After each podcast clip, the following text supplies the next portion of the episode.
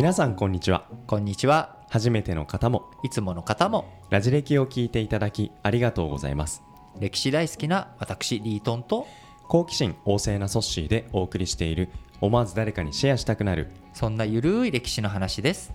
それでは本編をお楽しみください今回も前回と引き続きイスラム教の勃興期についてです前回整理したジハードの概念を使いながらなぜ迫害を受けていたムハンマドがイスラム教を広めることができたのかを解説しています。ぜひ最後までお聞きください。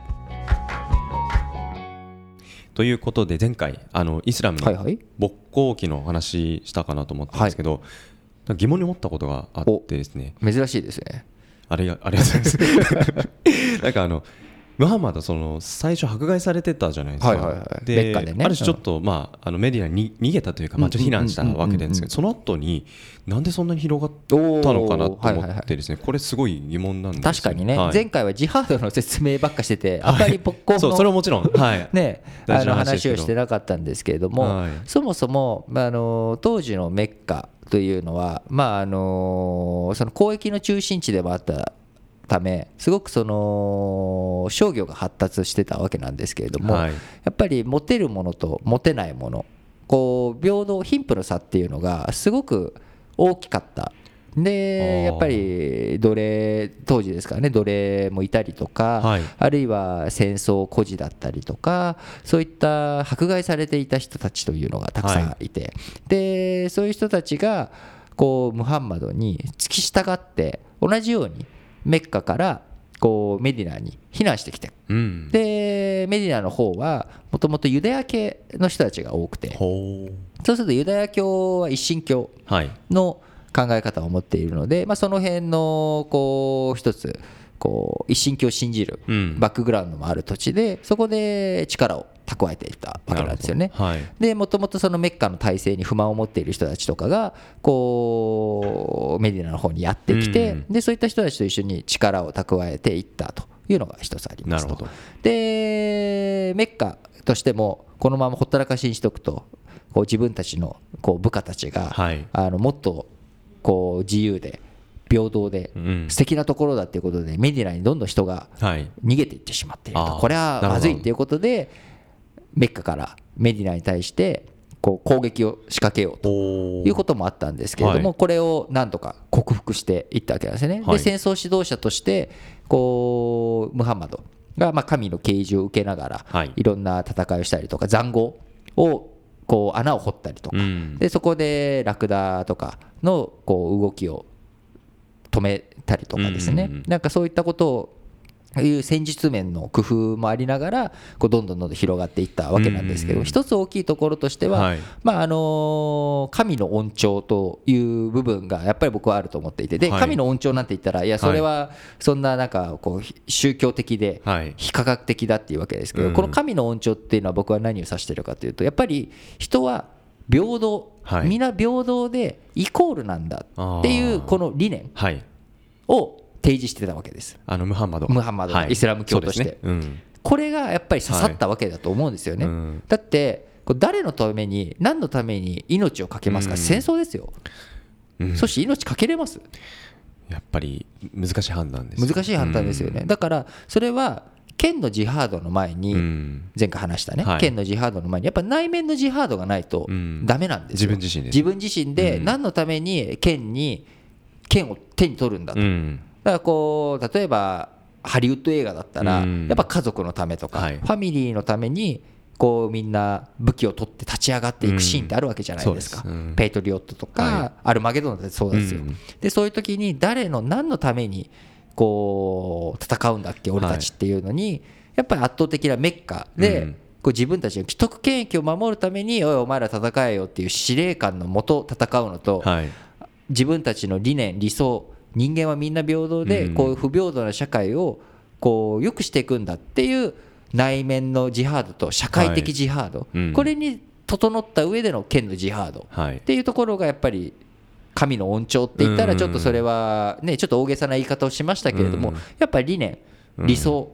こういったものがないと人間やっぱり剣だけだと戦えないし、うん。でも剣がなかったらもちろん戦えないわけなんですけども、うんはい。こういった部分でやはりこう強くなっていった。で、社会的に不平等のこう格差が広がっていった時に理念の提示を受けて多くの人たちがうん。それに賛同してくれた、まあ、心動いたわけですね。心動いた。うん。はい。っていうところやっぱこれが一番強いところだと思うんですよね。うん。でそれを踏まえて社会的すなわち社会的要請に応えた。っはい、はい。ていうことこれが非常に勃興期のところで大きかったところで。でそれがだんだんだんだん成功していくと、うん。成功の中でどんどんこう自家到着じゃないですけれども、はい。こう強いからこそ従うっていう人たちがどんどん増えていき、ムハンマドが最後亡くなる632年の頃までにアラビア半島が一つのところにまとまっていったうん。わけなんですけれども、はい。当然そうすると今度ムハンマドが亡くなった後はい、死んじゃった後にどうしていくのか、うん、っていうこそれもね大事なテーマ。大事なテーマになっていくわけです、なぜならムハンマドがなんで偉かったかっていうと、はい。なんで偉かったというかムハンマドの言葉ははい。神の言葉だったので、うん。神様から聞いた言葉予言。預言者。はい。言葉を預かってたわけなので、うん。その言葉っていうのはやっぱ権威性はあるわけです、うん。ムハンマド自体に権威がなくてもムハンマドの言葉は神様から受け継いだものだから、はい。でもムハンマドがいなくなった後、うん。ムハンマドの後継者というのはうん。預言者ではないので、はい。神の言葉じゃないんですよね。はい。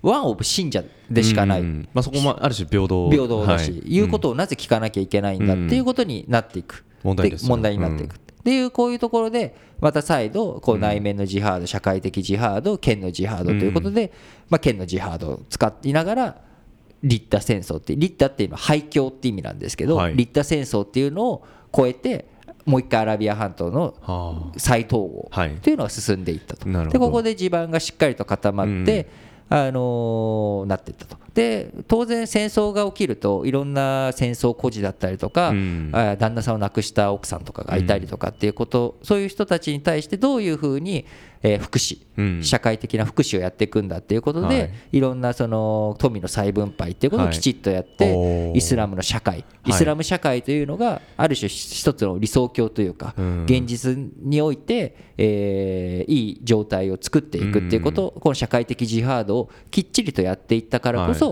こうイスラム教というのが広がっていなるほく。ど、うん。で広がっていってなぜ変わらなかったかなぜ分裂しなかったかっていうところがまさに内面のジハードうんだし社会的ジハードの部分だし。でどうやって広がっていったかってっていう広がっていった手段としては剣のジハードがあるけれどうん。もじゃあ何のために剣を取って戦えたのかうん。っていうところにはやっぱり理想の部分と。うん。でその理想をた達成した時にきちんと分配があるんだうん。で自分たちの身が現実社会においても守られるし、うん。でそのまんま死んだとしても天国に行けるし、うん。っていうこういったものの相乗効果。っはい。ていうのはきちっとうまうくん。こうシステム化されていった。うん。結果としてイスラム教がこれだけ爆発的に広がっていったと。うん。特にその7世紀610年にスタートした最初の頃はアラビア半島まで20年かかったわけですけど、はい。その後100年で北アフリカイベリア半島、中央アジうん。アというところまで行っていったちあっという間の、ね、あっという間のね、はい 100, スピード100年ちょっとではい。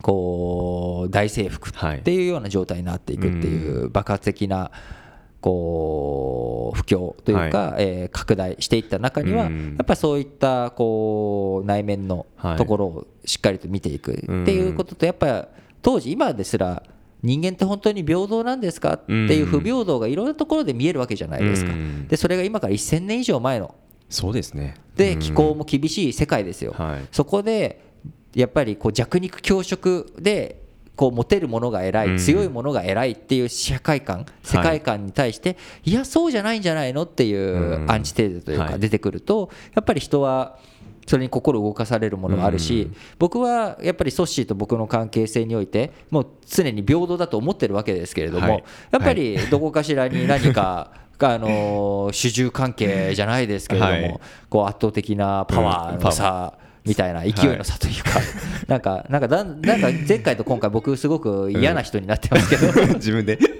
そんなことないですよ。まあそれ分かりやすくね伝えるためのあの 手段というあくまでもね、はい。方便だというふうには思いたいわけなんですけれども、うん。はい。うん。あのーこう現実社会をどういうふうに捉まえていくのか、はい。ここにやっぱり理念の強さ。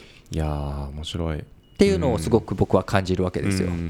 なんか前回の話はジハードで今回はジハードと離れたところの話があの消えるのかなって正直思ったんですけどまたジハードの話で戻ってきてあやっぱり繁栄の背景にはそのジハードって言葉がきちんとあったんだなとがそうですね。よくよく分かりましたね。やっぱりそのジハードっていう言葉がこうイスラム教においてもすごく大切な言葉、はい要はじその努力、奮励努力せよとはい。い。うことなわけですけれども、はい。やっぱりその何に対してどうしてっていう努力をなんでしなきゃいけないの、うん。こういったものをきちっと提示してくれるっていうことって、これはすごく大切なことで今ね、うん。冬場になってきているので、そろそろま年が明ければ受験、うん。いろんなね、中学受験だ、はい。